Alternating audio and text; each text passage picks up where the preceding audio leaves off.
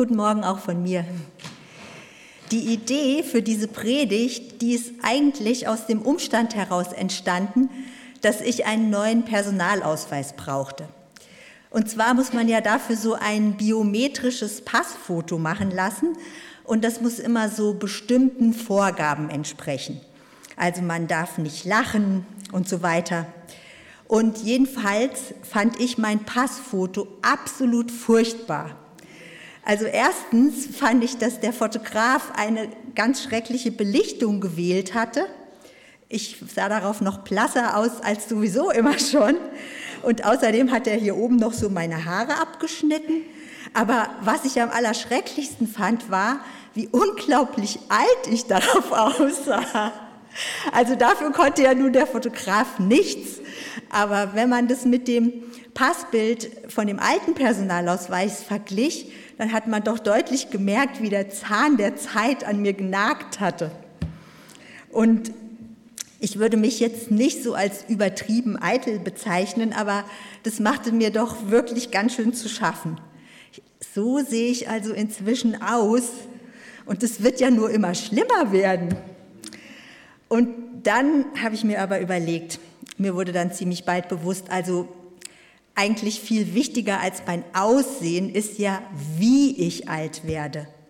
Also wie werde ich dann sein oder wie will ich dann werden? Was soll dann mein Charakter prägen? Welche Eigenschaften sollen dann einfach deutlich hervorgehen?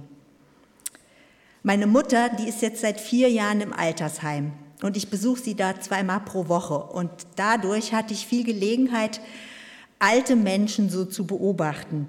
Und es ist leider sehr erschreckend, über welche Kleinigkeiten, die sich manchmal so richtig garstig angiften, worüber sie sich streiten und wie bösartig sie teilweise auch sein können.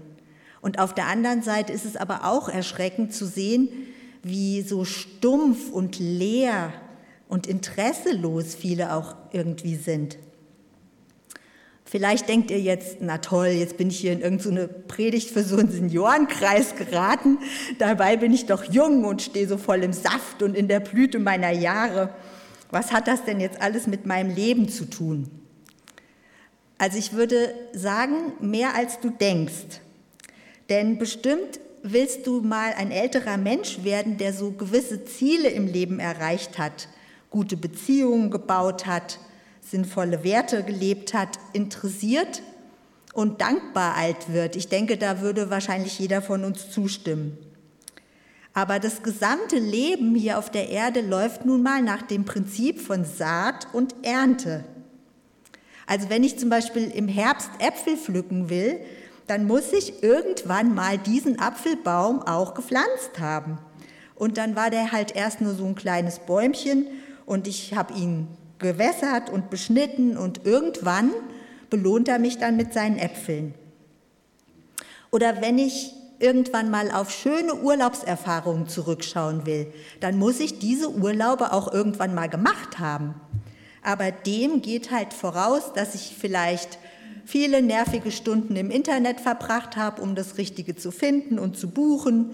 Ich habe meine Wäsche gewaschen, ich habe meine Koffer gepackt und dann vielleicht auch noch eine lange stressige Anreise in Kauf genommen.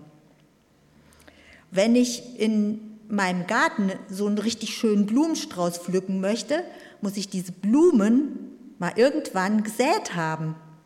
Und dann waren sie kleine Pflänzchen und ich habe sie gehegt.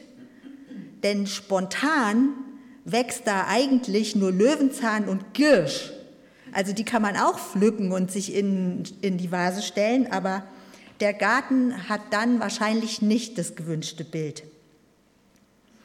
Und wenn ich in meinem Leben Menschen haben will, so richtig gute Freunde, die mir was bedeuten, die ich besuchen kann, die ich einladen kann, mit denen ich telefonieren kann und die mein Leben reich machen, dann muss ich diese Kontakte irgendwann mal aufgebaut haben und gepflegt haben, Zeit in diese Menschen investiert haben, Vertrauen muss ich aufgebaut haben. Und interessanterweise ist diese Zeit, so Kontakte zu knüpfen, oftmals auch in den jungen Jahren. Also ich habe zum Beispiel noch sehr guten Kontakt zu zwei Frauen, die habe ich mal kennengelernt, als wir 19 waren und gemeinsam auf einer Freizeit waren. Und ich denke, mit denen werde ich auch noch telefonieren, wenn ich selber mal im Altersheim bin. Also es gibt so viele Lebensbereiche, wo es sich lohnt, sich darum zu kümmern und wofür wir Perspektive entwickeln können. Und wer da war letzte Woche, das knüpft eigentlich jetzt an an das, was Bernd Pfalzer gesagt hat über Wachstum, Wachstum in verschiedenen Lebensbereichen. Und es gibt so viele Lebensbereiche, zum Beispiel wie Freundschaften, familiäre Beziehungen, berufliche Ziele, Finanzen, Hobbys, Gesundheit und Fitness und nicht zuletzt mein Glaube und meine Gottesbeziehung. Machst du dir Gedanken um diese Lebensbereiche? Lebst du so völlig strategisch, so mit Nahzielen und Fernzielen oder halt einfach mal so drauf los? An dieser Stelle möchte ich dich einladen, erst mal kurz zu reflektieren. Wenn du möchtest, dann still für dich. Ihr könnt aber auch mit ein oder zwei Sitznachbarn in Austausch gehen. Überlegt euch erst mal kurz, habe ich ganz allgemein Lebensziele oder nicht?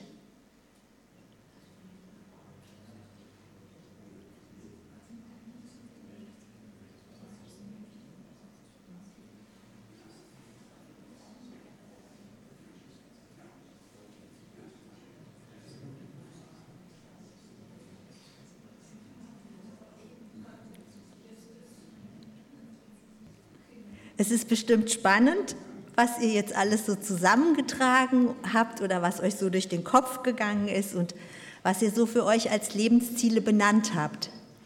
Und es wäre jetzt wirklich vermessen, durch diese Predigt dieses eine Prozent hier herauszuarbeiten. Aber ich möchte euch anhand von ein paar ausgewählten Versen aus Psalm 92 einfach so eine ganz wunderbare Aussicht vor Augen stellen, was Lebensziele und Lebenssinn anbelangt. Das sind meiner Meinung nach so total tolle Verse, die sich mit gelingendem Leben befassen. Und tatsächlich sind die mir nämlich damals in meiner kleinen Krise bezüglich meines Passfotos auch in den Sinn gekommen und haben mich irgendwie getröstet. Da heißt es in, in Psalm 92, Vers 14 bis 16, die gepflanzt sind im Haus des Herrn, werden in den Vorhöfen unseres Gottes grünen. Wenn sie auch alt werden, werden sie dennoch blühen, fruchtbar und frisch sein, um zu verkündigen, dass der Herr gerecht ist, mein Fels und kein Unrecht ist an ihm. Ich lese es gleich nochmal vor. Es ist kurz und es ist toll. Die gepflanzt sind im Haus des Herrn, werden in den Vorhöfen unseres Gottes grünen, wenn sie auch alt werden, werden sie dennoch blühen, fruchtbar und frisch sein, um zu verkündigen, dass der Herr gerecht ist, mein Fels, und kein Unrecht ist an ihm. Zusammengefasst würde ich sagen, ist so die übergreifende Gesamtaussage dieser Worte, Leben kann sich lohnen bis zuletzt. Und es gibt eine erstrebenswerte Perspektive. Leben kann so fruchtbar und so kraftvoll und so frisch sein. Und ich muss im Älterwerden nicht so stumpf und verkümmert werden. Und aus dieser Gesamtperspektive möchte ich jetzt so in die einzelnen Teile reinzoomen und den Text so ein bisschen aufdröseln, Assoziationen wecken. Und dabei kommt es drauf, also möchte ich herausarbeiten, wo, wie und was also wo muss ich sein, dass Leben sich lohnt? Wie bin ich dann so drauf? Und was tue ich, wenn ich Sinn im Leben habe? Gemäß diesen Sätzen aus Psalm 92. Also erstmal wo? Hier steht, die gepflanzt sind im Haus des Herrn. Und das ist die Standortbestimmung. Die Rede ist da von den Vorhöfen unseres Gottes. Und dieses Bild, das das spielt auf den Tempel an. Der Tempel, der war ja ein überaus prachtvolles Bauwerk und er stand damals so für den Ort, wo man maximal Gottes Gegenwart erleben kann. also der Platz, wo man sich maximal Gott nahe fühlen kann. Und das wird hier als Standort für gelingendes Leben angegeben. Also hier steht nicht, es wäre schon ganz gut, so öfters mal in Gottes Nähe zu gehen, sondern hier steht, die gepflanzt sind. Und das heißt, dass das ein dauerhafter Standort ist. Da hat jemand Wurzeln geschlagen. Und ich denke, das ist wirklich hot. Das ist kein Schrott, sondern das ist die Essenz. Ganz dicht bei Gott zu sein, ganz dicht da gepflanzt zu sein. Und das erinnert mich an Worte aus Psalm 1. Dort steht, dass der Gläubige ist wie ein Baum gepflanzt an Wasserbächen, der seine Frucht bringt zu seiner Zeit und dessen Laub nicht verwelkt und was er tut, gelingt ihm. Oder es erinnert mich an ein Beispiel, das Jesus gebracht hat von der Rebe und dem Weinstock, dass wir als Rebe mit ihm, dem Weinstock, in Verbindung sein können und sollen und dass wir dann saftige, pralle Weintrauben hervorbringen, weil sein Lebenssaft durch uns fließt. Und ich finde, das sind alles so richtig kraftvolle, tolle Bilder, so wunderbare Vergleiche. Wenn ich also meine Lebensziele plane und meine Strategie so überdenke, wo verwurzle ich mich dann?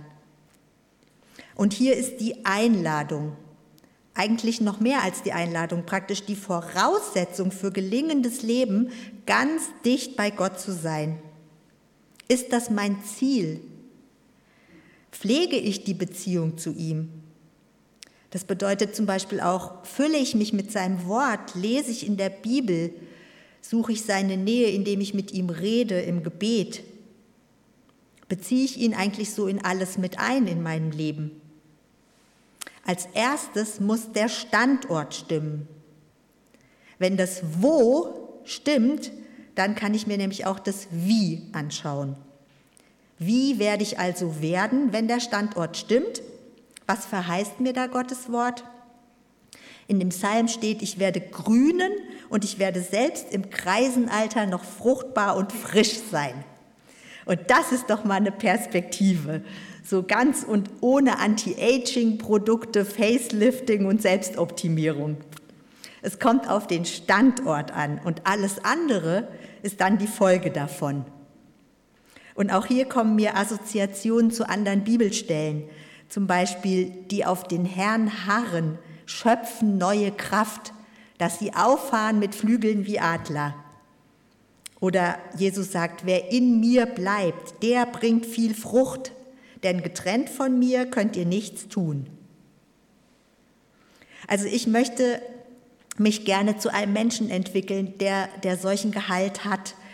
Ich möchte nicht so resigniert und enttäuscht sein, sondern ich hoffe, dass man später mal an mir spürt, dass da irgendwie frisches geistliches Leben in mir ist. Kennt ihr so Leute, die so sind, die so geworden sind? Also ich finde, die sind wie so kostbare Schätze. Man trifft die nicht so oft, aber die sind wirklich was Besonderes, wenn man, wenn man ihnen begegnet. Ich habe im Sommer Schwester Käthe getroffen. Das ist eine Diakonisse, die hat früher viele Jahre hier in der L4 als Gemeindeschwester gearbeitet. Und sie ist jetzt 89 Jahre alt. Und die ist so ein Mensch. Da, da habe ich richtig gestaunt. Ich habe sie jetzt länger nicht gesehen ich fand es so inspirierend und belebend, mit ihr zusammen zu sein, weil sie so interessiert ist an allem und sie ist unglaublich dankbar und sie wirkt durch diese ganze Mischung so richtig interessant. Also man spürt ihr so richtig so frisches geistliches Leben ab. Und das verspricht hier Gottes Wort auch uns. Sei ganz dicht in Jesus gepflanzt und du wirst solch ein Mensch werden. Das ist sein Versprechen. Das ist eine richtige Verheißung. Und Charles Spurgeon hat mal gesagt, behandle Gottes Verheißungen nicht wie Museumsstücke, sondern glaube ihnen und mache von ihnen Gebrauch. Und so will ich dir Mut machen, diese Verheißung einfach festzuhalten und davon Gebrauch zu machen. Gott verspricht dir, frisch und fruchtbar zu sein und dass du grünst und dass was in deinem Leben aufblüht. fragt sich nur, was sind dann also die konkreten Folgen? Was mache ich denn nun als fruchtbarer, saftvoller, grüner Mensch? Nach Psalm 92. Also kommen wir zu dem Was. Was mache ich denn dann? In Psalm 92 steht, verkünden, dass der Herr gerecht ist. Er ist mein Fels und kein Unrecht ist an ihm. Also ich würde sagen, in heutiges Deutsch übersetzt könnte man dann sagen, ich bezeuge, dass ich Gott als guten Gott erlebt habe. Ich bezeuge, dass er das Fundament meines Lebens ist. Und das ist eigentlich nichts Kompliziertes. Vielleicht sagst du jetzt, was, das soll schon alles sein? Will Gott nicht irgendwas Großes von mir oder was Tolles? Muss ich nicht mindestens mal ein Haus für Straßenkinder oder so aufbauen? Kannst du gerne machen.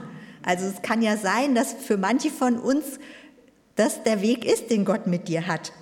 Aber für uns alle anderen finde ich das irgendwie total entlastend, ja, dass es in Anführungsstrichen nur so wenig ist. Es ist nicht schwer, es ist nicht kompliziert. Nutze einfach deine normalen Kontakte und sprich ganz authentisch mit deinen Freunden. Sag ihnen zum Beispiel, dass du Gott als gutes Fundament für dein Leben erlebst. Gib konkrete Beispiele Erzähle Anlässe, wo du sowas mal erlebt hast, dass er zum Beispiel wie ein Fels für dich ist. Und sprich einfach ganz konkret davon, dass er gut ist, dass er gerecht ist, dass er keine Fehler macht. Oder gib irgendein konkretes Beispiel, wo sich deine Lage noch zu was Gutem verändert hat, obwohl es zuerst gar nicht so danach aussah und du zuerst gar keinen Sinn darin sehen konntest. Stell dir mal vor, jeder macht das so und jeder lebt so und jeder von uns redet so mit seinen Freunden. Dann sind wir nämlich wieder genau da, wo Bernd Falzer letzte Woche hier dieses Ding da angeklebt hat, wo praktisch dieses, der eine erzählt es dem und der nächste erzählt es dem und der erzählt es wieder zwei anderen. Könnt ihr euch an die Pfeile erinnern? Das ist wie so ein Fadengeflecht. Und genau dieser Gedanke kam mir auch, wie so ein unsichtbares Fadengeflecht zwischen Menschen. Und überall werden so Impulse geknüpft. Und bei so einem Fadengeflecht von Pilzen ist es ja so erst so unterirdisch. Man sieht das nicht und auf einmal sprießen da überall so Pilze empor. Plötzlich fangen da auch andere Menschen an, Gott zu vertrauen, weil so viele aus ihrem Umfeld ihnen erzählt haben, dass es sich lohnt. Und da wird plötzlich dann Frucht sichtbar, fruchtbar und frisch. Menschen fassen neue Hoffnung, Leidende halten durch, Mutlose sehen wieder einen Ausweg. Und ich denke, das ist doch wirklich lohnendes Leben. Das ist ein gelungenes Leben. Und es war nicht umsonst, wenn du dazu beiträgst. Also ich fasse noch mal kurz zusammen. Lohnendes Leben nach Psalm 92. Wo sollte ich mich verorten? Ganz nah bei Gott. Wie werde ich dann sein? Gott verspricht mir, fruchtbar und frisch zu sein. Und was tue ich, um lohnende Spuren zu hinterlassen? Gottes Wirken in meinem Leben authentisch bezeugen. Wenn du jetzt auch so ein bisschen Lust darauf bekommen hast, dich in die Reihe derer einzureihen, deren Leben Sinn macht, dann sprich jetzt in der Stille mit Gott darüber. Wir werden jetzt eine Zeit von stillem Gebet haben und du kannst ihm entweder bekennen, wo du nicht ganz in ihm verwurzelt warst, oder bitte ihn, dir die Augen zu öffnen für seine Verheißungen für dein Leben. Oder bitte ihn ganz konkret um Ideen, um ihn authentisch zu bezeugen. Amen.